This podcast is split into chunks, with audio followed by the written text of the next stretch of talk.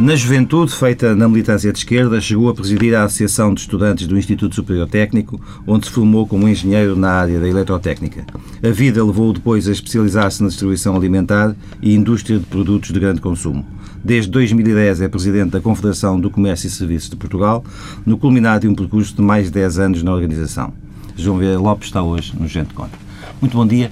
Em que é bom que dia. este seu. Uh, tenho que começar por aqui. Em que é que este seu destacado uh, ativismo estudantil, radical de esquerda, o habilitou para a vida de hoje e como é que influenciou uh, o seu percurso?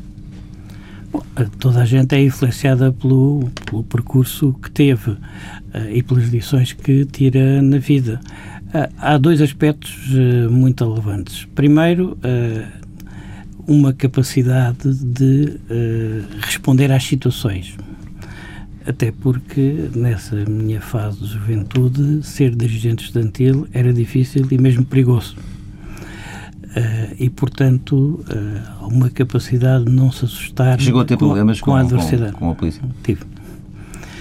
Uh, um segundo aspecto é que a experiência associativa foi-me bastante útil, quer na vida profissional, nomeadamente por exemplo, pelo facto de eu hoje ser responsável por uma duas centrais de compras de pequenas e médias empresas uh, da área da distribuição, uh, que uh, são grupos complicados de gerir, e no próprio movimento associativo empresarial que também tem características comuns. É preciso saber gerir consensos, saber gerir equilíbrios, eh, saber uh, dirigir dinâmicas, uh, quando se deve ou se deve evitar rupturas, enfim, portanto, Bem, sob esse aspecto, devo dizer que todo este meu percurso me ajudou bastante. Já, já iremos à atualidade, é para isso que estamos aqui, mas perguntava-lhe também isso. O que, é, o que é que tem a ver o que faz hoje com o curso que tirou, Engenharia Eletrotécnica? Eu não tenho qualquer vocação para, para engenharia, nem nunca exerci a essa atividade. Uh, foi um erro de casting uh, por uh, origem familiar. fui inscrevi-me em engenharia. Na altura, depois pensei várias vezes mudar. Havia problemas complicados que tinham a ver com adiamentos de serviço militar e resolvi. Portanto, depois de estudar, foi fazer aquilo que gostava? Uh, exatamente, depois de, de, estudar, fui fazer aquilo que trabalhei sempre na atividade comercial quer de serviços, quer de estudos de mercado, quer na indústria, quer eh, mais tarde eh, na distribuição alimentar. Diga uma coisa, porquê que em Portugal não existe uma confederação das confederações, como por exemplo existe aqui ao lado em Espanha, e, o, e o tecido patronal está uh, representado por tantas uh, associações, por tantas confederações? Bom, isto da sua gênese foi uh, no que se seguiu uh, ao 25 acha, acha, isso, acha isso útil para, para a representação dos, dos interesses patronais? Uh, neste momento, uh, penso que este formato uh, é o adequado. Agora, ele vai ter que evoluir. isto tem a ver com a gênese do movimento associativo a seguir ao, ao 25 de Abril.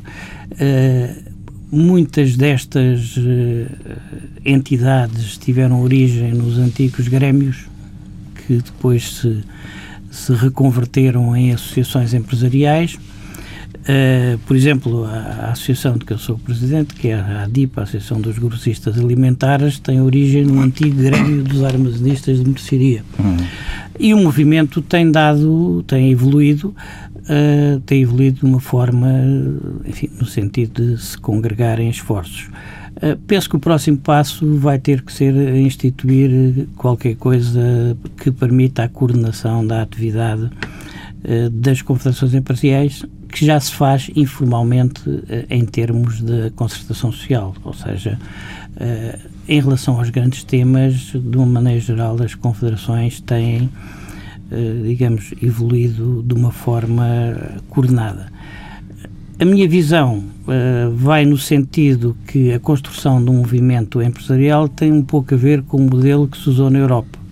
Ou seja, fazer um Conselho de Confederações, ir evoluindo a partir de temas comuns até se criar uma estrutura unificada. Mas dar passos demasiado apressados pode ser mau e criar divisões, porque há de facto ainda alguns conflitos de interesses.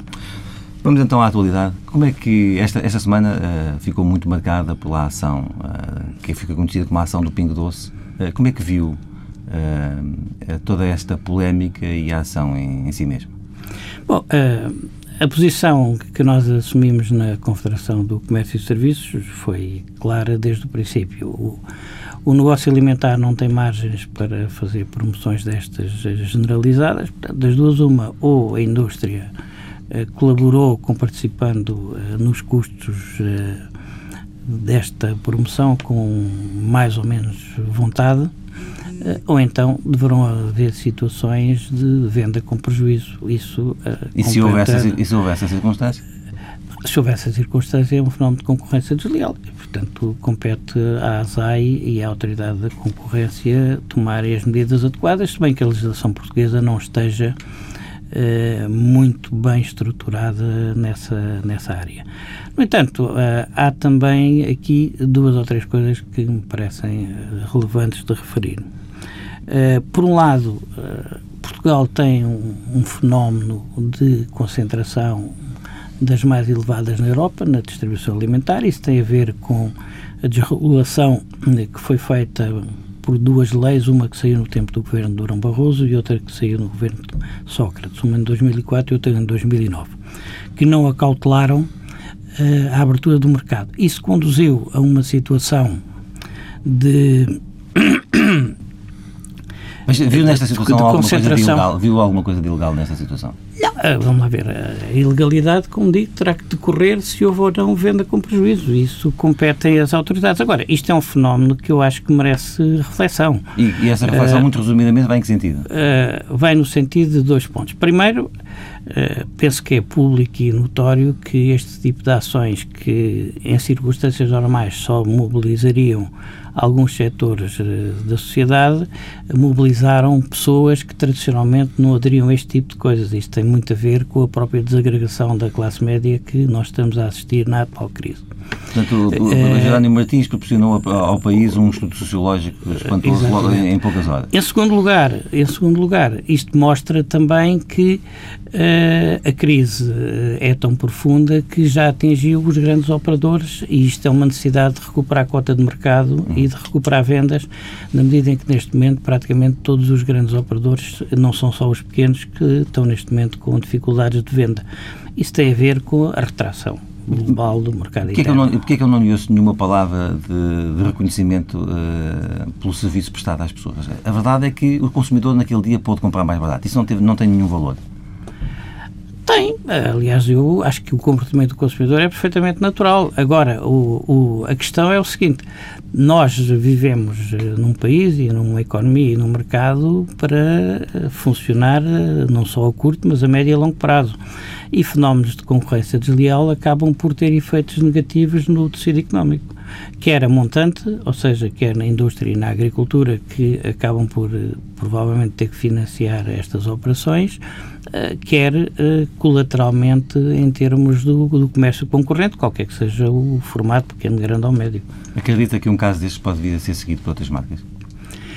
Igual a este é duvidoso, porque uh, o, o Grupo Jair Martins tem um conjunto de contratos com a indústria em que estão garantidos um conjunto de marcas, o que facilita uh, o facto de, uh, na prática, muitos fornecedores acabarem por ter que participar direto ou indiretamente na promoção. A maior parte dos outros contratos com os outros operadores não tem esse perfil, portanto, não acho provável. Uh, o grupo Jerónimo Martins hoje em dia é o maior grupo uh, português, uh, pelo menos pela cotação bolsista. Acredita que uma decisão destas pode ter sido tomada em escalões intermédios ou foi mesmo decidida ao mais alto nível pelo Presidente da empresa? É, é muito difícil acreditar que uma decisão desta envergadura, que envolveu um investimento de algumas dezenas de milhões de euros, possa ter sido tomada no escalão intermédio. É impossível. Ah, impossível, não posso dizer que é impossível porque não estou lá presente, mas acho que a probabilidade é ínfima. O líder da Jerónimo Martins uh, diz que não sabia. Está hoje, está na sexta-feira, uh, na capa do sol, dizendo que não sabia. Acha duvidoso que eu não soubesse? Uh, acho pouco credível. João Vieira Lopes. A atualidade. A posição que nós assumimos na Confederação do Comércio e Serviços foi clara desde o princípio. O, o negócio alimentar não tem margens para fazer promoções destas generalizadas. Isto mostra também que uh, a crise eh, é tão profunda que já atingiu os grandes operadores e isto é uma necessidade de recuperar a cota de mercado. Fenómenos de concorrência desleal acabam por ter efeitos negativos no tecido económico. É muito difícil acreditar que uh, uma decisão desta envergadura, que envolveu uh, um investimento de algumas dezenas de milhões de euros, uh, possa ter sido tomada no escalão intermédio.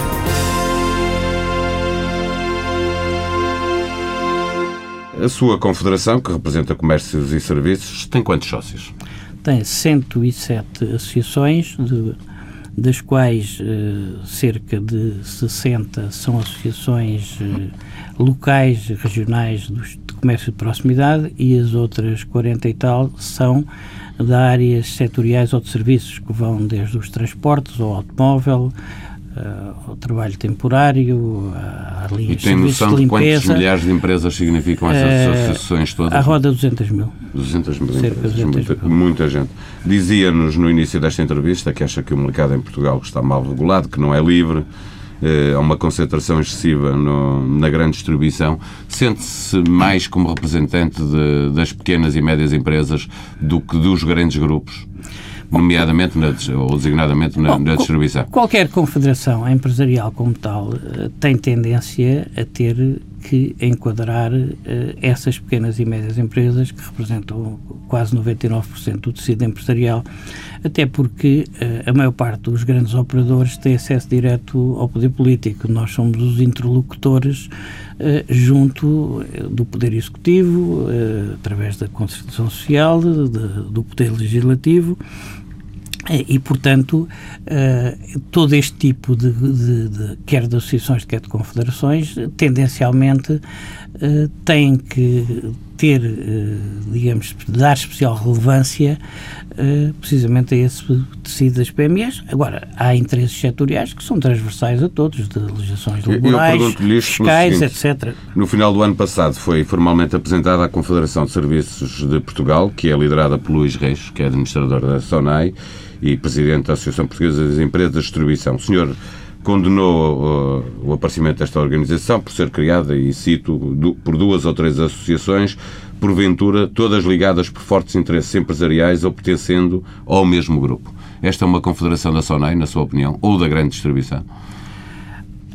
Em, em, grande, em grande medida uh, é, é uma organização que resulta de uma circunstância histórica que não deixa de ser curiosa, porque durante muitos anos uh, as grandes organizações desvalorizaram as confederações empresariais, não só no comércio, mas como nas outras áreas.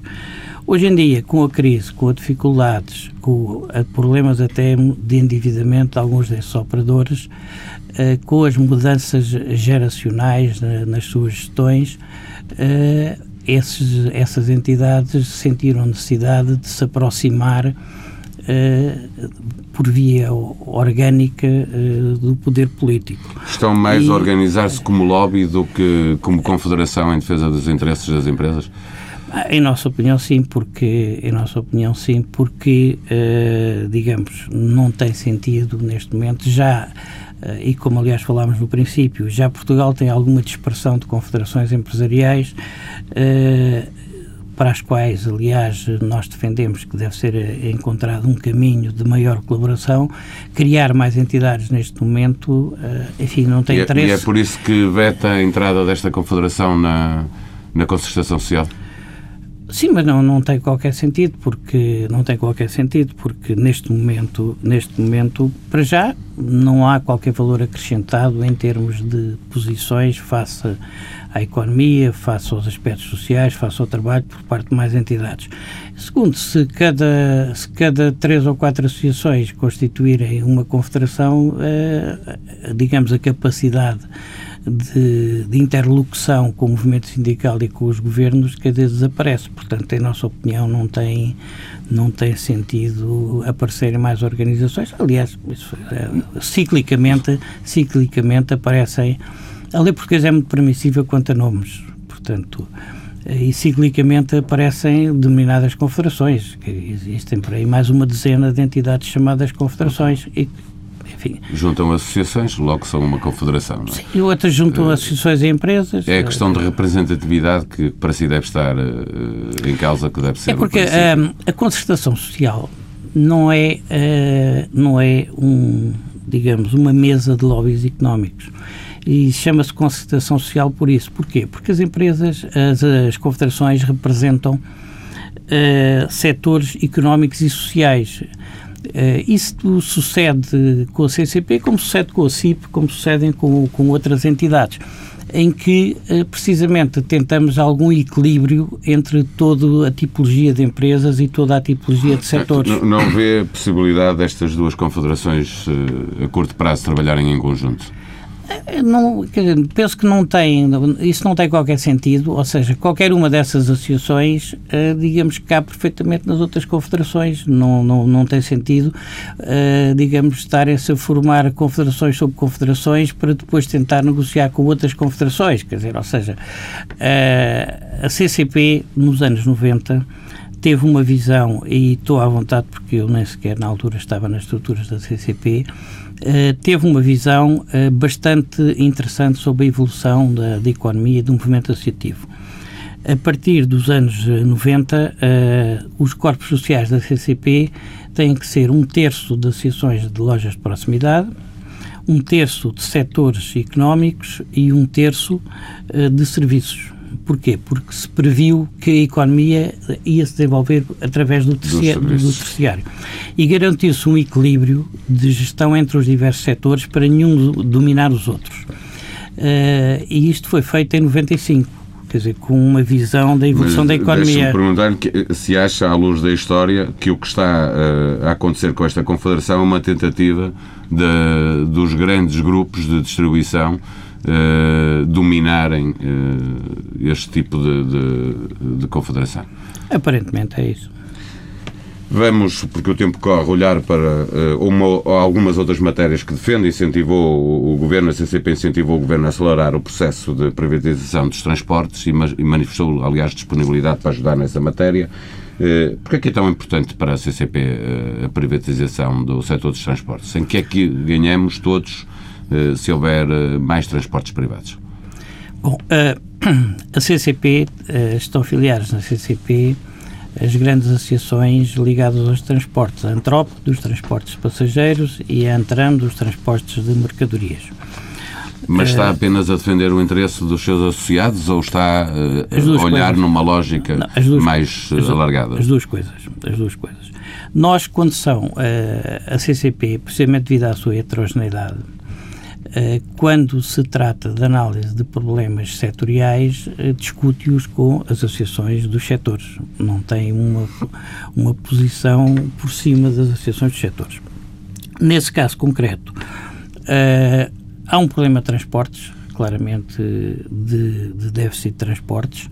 Há um problema de a experiência tem demonstrado de incapacidade de gestão de uma forma equilibrada eh, dos transportes e neste momento uh, grande parte, inclusive da, da, dívida pública, tem a ver com as empresas de, de transportes. Uh, e a experiência tem demonstrado que uh, é possível, neste momento, fazer uma gestão mais equilibrada e com menos prejuízos por parte dos operadores privados. A CCP pode garantir que se houver a privatização, que a oferta, eh, porque essa também é a questão e é por isso que se geram prejuízos, que a oferta de serviço público de transportes que se vai manter, eh, pelo menos a níveis adequados. Mas isso, isso compete ao Estado eh, contratualizar e regular, coisa que não tem feito noutros setores. Porque um dos grandes problemas que, inclusive, nós temos levantado é, em Portugal, houve privatização, houve liberalização e não houve, em contrapartida, regulação. Uh, isso é visível uh, em, todo, em todas as áreas. Por isso é que nós defendemos que os reguladores não devem ser nomeados pelo Poder Executivo, mas devem ser pela Assembleia da República, eventualmente uh, com a aval do Presidente da República, enfim, encontrar fórmulas que existem noutros países. E por uma razão muito simples. Não é que a Assembleia da República dê algum, dê, digamos, origem a instituições milagrosas, mas o escrutínio público e os compromissos que que têm que ser feitos levam a que, em média, funcionem melhor. E veja-se, por exemplo, o caso do Provedor de Justiça, veja-se o caso do Presidente do Conselho Económico e Social. Por isso é que nós pensamos que a privatização tem que ser acompanhada de uma regulação. De Deixe-me perguntar-lhe muito rapidamente se, eh, a propósito da regulação, se eh, empresas que prestam serviço público, designadamente na eletricidade, gás, comunicações, se acha que aí há um déficit uh, grande de regulação nestes setores e se os consumidores estão a perder com isso? Total. Os consumidores individuais e as empresas. Aliás, é um dos problemas e, e é um dos pontos fracos da, da atuação do Governo no quadro do atual acordo de concertação social é uh, esses setores que na prática têm comportamento próximo do, enfim, das antigas empresas estatais monopolistas acabam por uh, produzir serviços extremamente caros, não só para os consumidores como para as empresas, uh, e isso é um fator que, em nossa opinião, uh, retira competitividade às empresas, até porque a CCP sempre tem defendido que não acredita que seja possível sair do contexto atual de crise em que nós estamos e produzir o relançamento económico meramente com base, uh, enfim, no conjunto de compromissos de austeridade que são necessários devido ao acordo com a Troika e em alguma flexibilização da legislação. É necessário baixar aquilo que o palavrão que hoje em dia, os chamados custos de contexto, que é um palavrão hoje, e, e grande parte provém precisamente desse tipo de entidades. João Vieira Lopes, a Confederação do Comércio e Serviços de Portugal. A concertação social não é, uh, não é um, digamos, uma mesa de lobbies económicos. Não tem sentido, uh, digamos, estarem-se a formar confederações sobre confederações para depois tentar negociar com outras confederações. Nós defendemos que os reguladores não devem ser nomeados pelo Poder Executivo, mas devem ser pela Assembleia da República eventualmente, com uh, aval do Presidente da República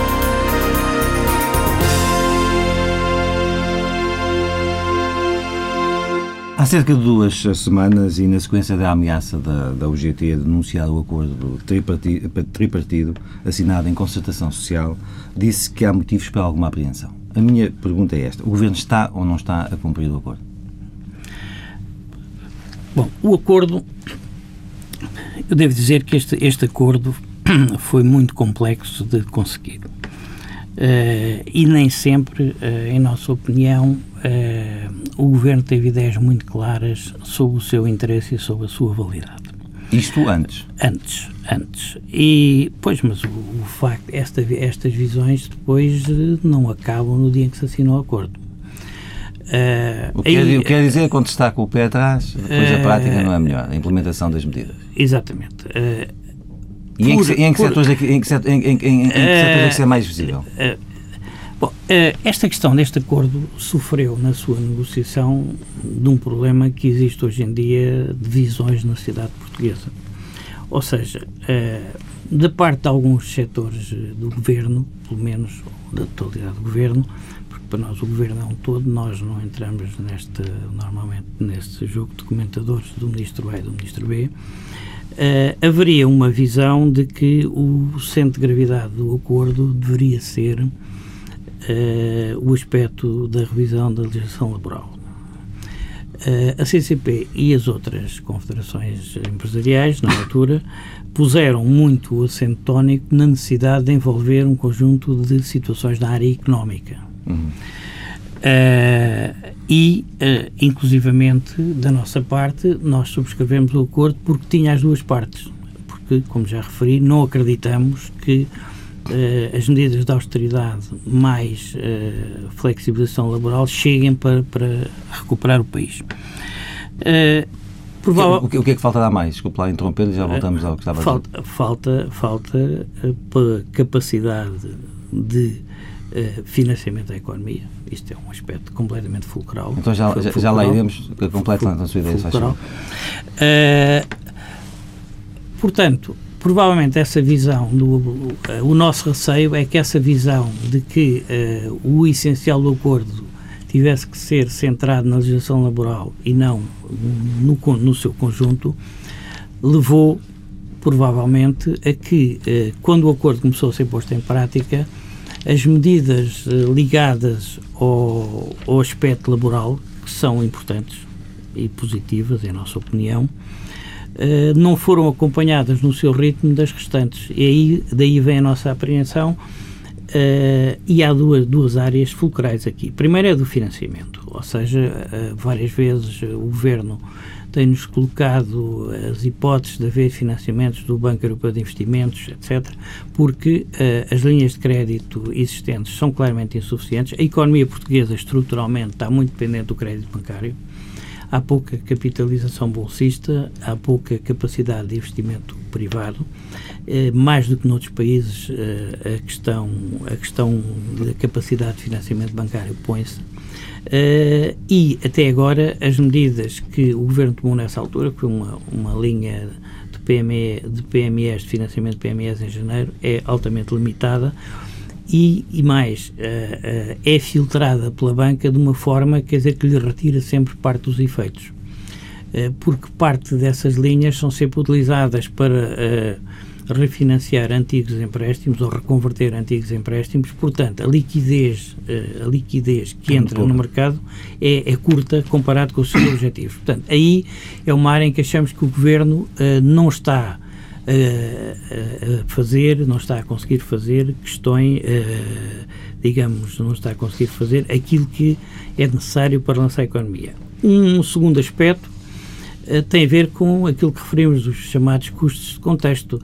Uh, ou seja, nós não acreditamos uh, num modelo de mão de obra barata.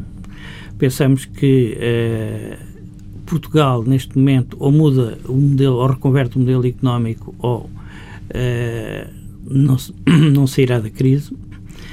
E, portanto, como não acreditamos, pensamos que para baixar os custos das empresas, todas essas as energias, as taxas municipais, que é um cancro que existe hoje em dia, as câmaras municipais têm dificuldade de financiar com a quebra da construção e, e inventam taxas a torto e a direito. Uh, portanto, todo, todo esse tipo de. Todo esse, o funcionamento da justiça e muitas coimas que são desproporcionadas, assim como há umas que são baixas, há outras que são desproporcionadas. Todo, todo esse conjunto de, de situações uh, preocupa-nos porque e, portanto, tem avançado. Tem portanto, avançado. subscreve as preocupações de, manifestadas pela UGT. Bom, as nossas preocupações não são exatamente as mesmas, mas temos preocupações. Depois há também uma terceira área que a nós nos preocupa, então precisamente eh, quer como comércio, quer como serviços, eh, é que nós não concordamos com medidas que sejam não, não essenciais eh, em termos eh, de retirar capacidade de compra aos portugueses, porque porque senão... Uh, está, está, estava a falar do 13 terceiro mês, de, sim, dos subsídios eu, que foram retirados aos funcionários públicos. É todo esse conjunto de medidas tem, uh, vamos lá ver, uh, algumas delas serão necessárias para o equilíbrio do déficit, mas o que acontece é que nós pensamos que é preciso haver algum relançamento do mercado interno porque nós vamos chegar, nós desde novembro, desde novembro, quando foi a discussão do Orçamento de Estado, dissemos que no outono deste ano o desemprego irá, estará próximo de um milhão de pessoas. E também, e também é, disse que não acredita que, que, a recessão seja inferior a 4 quando o Governo fala em 3,3. Exatamente. Aliás, eh, o, tem estudos sobre isso? Uh, não, eh, os nossos economistas fizeram o, o enquadramento das medidas e os, os, impactos na, na, economia. Quer dizer, portanto, aliás, o, o governo começou por 2,5, agora já se vai em 3,3, etc. Uh, e, e, não é preciso fazer contas muito elaboradas, repare. Uh, se vamos, o desemprego estrutural em Portugal anda na casa dos 400 mil pessoas. Uh, mesmo que haja um incremento de exportações significativo, o que é duvidoso, uh, tendo em conta a recessão de grande parte dos nossos mercados, porque a transferência do, do centro de, das exportações da Europa para outros mercados demora anos, são coisas que demoram anos, mesmo que haja, isso criará 150 a 200 mil postos de trabalho. Uh, há 400 mil postos de trabalho que têm que ser criados uh, em grande parte através do mercado interno ou através de novas áreas de, de, de novas áreas. E não está a ver que uh, não, não estamos a ver que uh, o governo partilhe dessa visão e que esteja a criar dinâmicas suficientes para isso. Até porque uh, as exportações, neste momento, não vão ser de mão de obra intensiva. Vão ser de áreas de capital intensivo ou tecnologia intensivo. Por exemplo, é um exemplo que é, é fácil de perceber. Uh, uma das, das áreas que influenciou as exportações neste princípio do ano foi os produtos petrolíferos. Mas os produtos petrolíferos, para além de gerarem importações muito grandes também, ou seja, o valor acrescentado nacional é baixo, uh, acrescentam poucos postos de trabalho, porque uma grande refinaria, quer dizer, faz mais um turno com meia dúzia de pessoas. Uhum. É positivo, em termos financeiros, mas não vai ao centro da questão. Quer dizer, não vai ao centro da questão. Por isso uh, e, é o centro, que, e o centro da questão? E o centro, e o centro da questão tem a ver com uh, investirmos significativamente nas áreas de valor acrescentado, yeah. em particular dos serviços. Aliás, gostava de referir que é um, os serviços são das poucas áreas uh, os serviços, excluindo o turismo, sem contar com o turismo, são das poucas áreas da nossa economia que tem uma balança comercial positiva hoje em dia. Uh, uh, tudo que seja organização, venda de know-how, softwares, etc., toda essa área temos uma balança comercial positiva. E é por aí nossa, que nós pensamos que, em grande medida, passa a saída da crise. Uma última pergunta para, para acabarmos aqui de, de, de falar sobre a economia. O senhor defendeu que a gestão dos fundos comunitários uh, deve, devia ser feita pelo Ministério da Economia e não pelo Ministério das Finanças. Disse isso porquê? Porque receia os critérios de Vitor Gaspar. Uh, é uma questão estrutural, não tem a ver, as personagens são todas recomendadas. Era mais fácil lidar com o Ministro da Economia, Alva Santos Não é só mais fácil, uh, vamos lá ver. Uh, nós, desde o princípio, uh, na Constituição Social, tivemos uma posição muito clara. nós consideramos que a Troika e todo o acordo da Troika tem a ver, essencialmente, com a garantia que os credores querem ter de que vão receber o dinheiro que emprestaram. Ao Ministério das Finanças compete ser o zelador por essa operação. Uh, e desde o princípio consideramos que a chave tem que estar no Ministério da Economia, que é que tem que encontrar as saídas. E, portanto, os critérios de alocação de prioridades uh, do Ministério da Economia uh, têm que estar mais próximos do tecido empresarial que o das finanças. E é por essa questão de princípios. Não tem a ver nem com pessoas, nem com orgânicas de governo. João Vieira Lopes, a economia nacional. Não acreditamos que eh, as medidas de austeridade mais eh, flexibilização laboral cheguem para, para recuperar o país. Quando o acordo começou a ser posto em prática, as medidas eh, ligadas ao, ao aspecto laboral, que são importantes e positivas, em nossa opinião, não foram acompanhadas no seu ritmo das restantes as linhas de crédito existentes são claramente insuficientes. Nós não acreditamos uh, num modelo de mão de obra barata.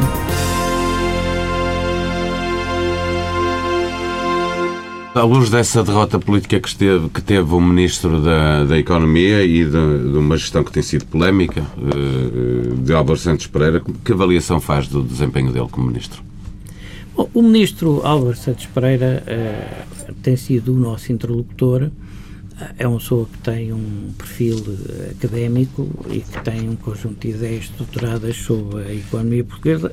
Isso, das, o perfil quais... académico é um elogio ou uma crítica para quem é governante? Repare, uh, eu acho que os governos são como as equipes de futebol, devem ter, devem ter pessoas de várias vocações. Em Portugal, historicamente, a nossa classe política tem tido uh, um déficit de, de, conhecimento dos tecidos empresariais. Essa, para nós, é um dos grandes defeitos da classe política. E este ministro também tem, na sua opinião. Uh, sim, mas uh, o, o, problema não, o problema não está aí. Eu penso que o ministro tem feito um, esforço dentro daquilo que é, que é possível com os meios que tem à disposição. Agora, uh, provavelmente, provavelmente uh, a sua visão uh, do relançamento da economia passa muito mais por estes aspectos ligados à flexibilização laboral e, e, por, uh, e por, digamos, por, também pela necessidade de cumprimento de um conjunto de regras que são impostas uh, por fora. no entanto, tem sido um interlocutor positivo em termos de, de, relação, em termos de abertura com os meios que tem à disposição. É duvidoso que um ministério tão complexo tenham uma governabilidade fácil, mas isso é uma questão de estrutura do governo. Mas, como digo, nós não, não temos por, por tradição fulanizar estas questões, porque há um governo, mas, há um primeiro-ministro, há uma política. Claro, Deixe-me na mesma pedir-lhe a, a, avaliação dos principais protagonistas políticos, porque são eles depois que determinam as políticas económicas e que influenciam os, os seus associados. Eh, que avaliação faz do Primeiro-Ministro Pedro Passos Coelho? Que, que grande uh, virtude lhe vê e que defeito lhe encontra? Bom, eu, uh, eu acho que as questões que, que há a pôr em relação ao Primeiro-Ministro podem ter a ver mais com as diferentes visões que nós tínhamos de, de relançamento de, da economia do que propriamente com as suas características pessoais. Este governo, em relação aos anteriores, uh, o contacto pessoal, talvez por algumas culturas anglo-saxónicas, tem sido mais fácil em termos de relacionamento pessoal do que com governos anteriores. Uh, mas isso é um instrumento que tem a sua utilidade, mas que uh, não, uh, não é comparável com o alcance das políticas e das orientações. A questão de fundo é uh, aquilo que, uh, que eu já tenho aqui referido várias vezes, ou seja, uh, este governo encara com alguma naturalidade uma retração do mercado interno que nós pensamos que é excessiva, porque não acreditamos que o relançamento possa ser feita feito nessa base e, portanto, as críticas que nós possamos ter e as dúvidas têm a ver com este enquadramento com mais... das políticas e menos, e, e menos a personalidade que lidera o governo. E menos, e menos com, com, com, as pessoas. E o conteúdo político da liderança da oposição. António José Seguro apareceu numa primeira fase como eh, querendo aparecer como estadista, como, como político responsável, agora está um, a afastar-se um pouco do governo uh, e a apresentar alternativas àquelas políticas. Uh, e é aí que a avaliação faz? Sabe que a nossa experiência é bastante curiosa, é que Uh, é mais fácil normalmente falar com os partidos da oposição do que com os do governo. Estão sempre a favor de tudo o que se lhes propõe, é isso? Uh, ou seja, são, são, estão sempre muito mais abertos em relação a tudo.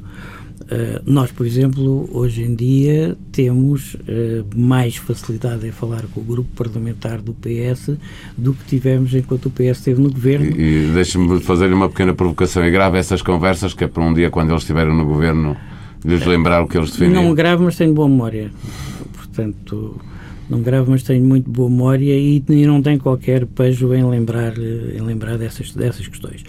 Uh, nós sempre defendemos que, neste momento, uh, é preciso um grau de consenso entre as forças políticas do chamado arco governativo uh, para um conjunto de, de situações de maior envergadura para o país e de maior profundidade, que tem a ver com determinadas estratégias de desenvolvimento, que tem a ver com, com justiça, que é outra das áreas também, que é um dos tais custos de contexto dramáticos, quer dizer, na situação atual.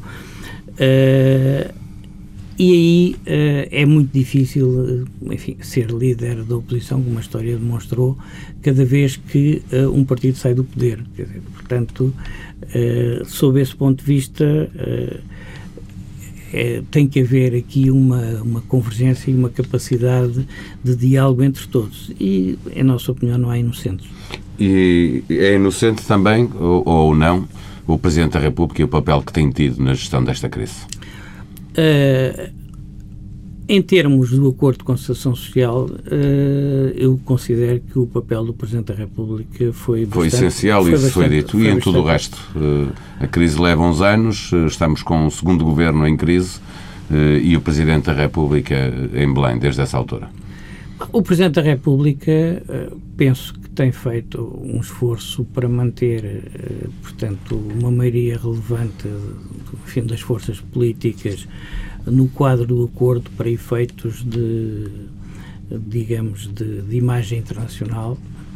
Uh, percebeu, em nossa opinião, como já referi, a importância do acordo, independentemente do seu conteúdo, até em termos internacionais, para dar uma imagem de Portugal como diferente de outras situações. Uh, e sobre esse aspecto, uh, tem tido, digamos, uma atuação limitada mas, uh, mas num, num, sentido que nós consideramos positivo. Uma última pergunta. Uh, temos um nível de austeridade muito forte em Portugal, o desemprego continua a crescer, a paz social mantém-se. Acredita que ela se vai manter por muito tempo? Uh, acho que é difícil, acho que é difícil, até porque também uh, já o dissemos, e eu já o disse várias vezes, que Portugal não é um país tão pacífico, como por vezes se apresenta com a, com a teoria dos grandes costumes. Eh, basta ver a nossa história. Nós tivemos um século XIX em que andámos em guerra civil uma série de anos. Tivemos um século XX onde tivemos um, rei assassinado, um Presidente da República assassinado, tivemos um regime ditatorial uh, bastante repressivo uh, e, portanto, uh, eu penso Somos que Portugal, um povo de bons costumes, mas temos limites. Portugal, eu diria que isto é uma panela de pressão que provavelmente resiste mais que outras, mas se o Governo não for capaz de encontrar equilíbrios sociais na austeridade e na saída da crise correm-se alguns sérios riscos de haver situações de ruptura social e isso é uma coisa que nos preocupa como parceiro social, independentemente dos interesses económicos que nós representamos. João Vieira Lopes, a atualidade política e governação. Eu acho que os governos são como as equipes de futebol, devem ter, devem ter pessoas de várias vocações.